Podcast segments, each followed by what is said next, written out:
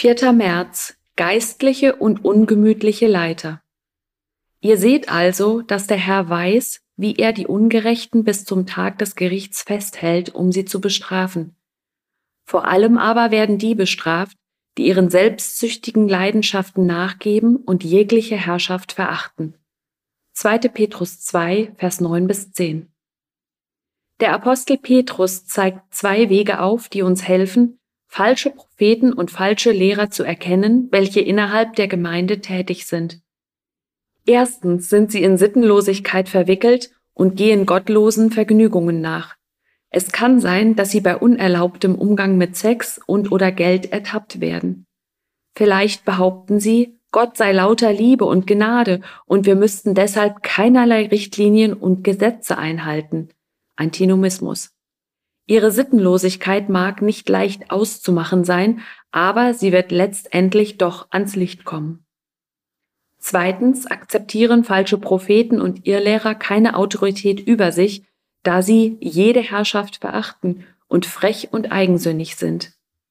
Sie ziehen ihre eigenen Pläne durch und wollen niemandem Rede und Antwort stehen.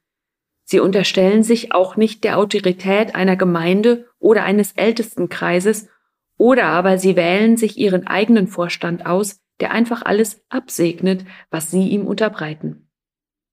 Die Schrift belegt folgende historische Führerrollen. Prophet, Verkündigung und Lehre. Priester, Betreuung und Seelsorge. Und König, Verwaltung. Allein Jesus in seiner Vollkommenheit ist fähig, diese drei Rollen gleichzeitig auszuüben. Ich denke, dass wir die Verschiedenheit und gegenseitige Ergänzung und Prüfung in der Ältestenschaft brauchen, wobei die drei entscheidenden Ämter auf mehrere Personen verteilt sein müssen. Keiner kann es überleben, wenn seine Autorität nicht hinterfragt wird.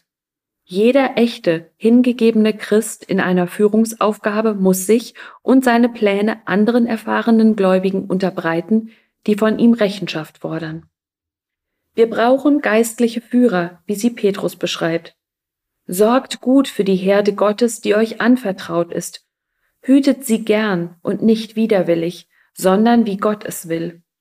Kümmert euch nicht um sie, um euch Vorteile zu verschaffen, sondern weil ihr Gott gerne dienen wollt.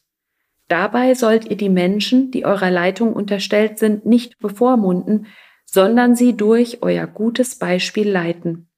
1. Petrus 5, Vers 2 bis 3.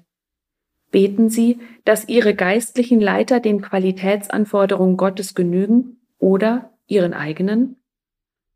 Gebet.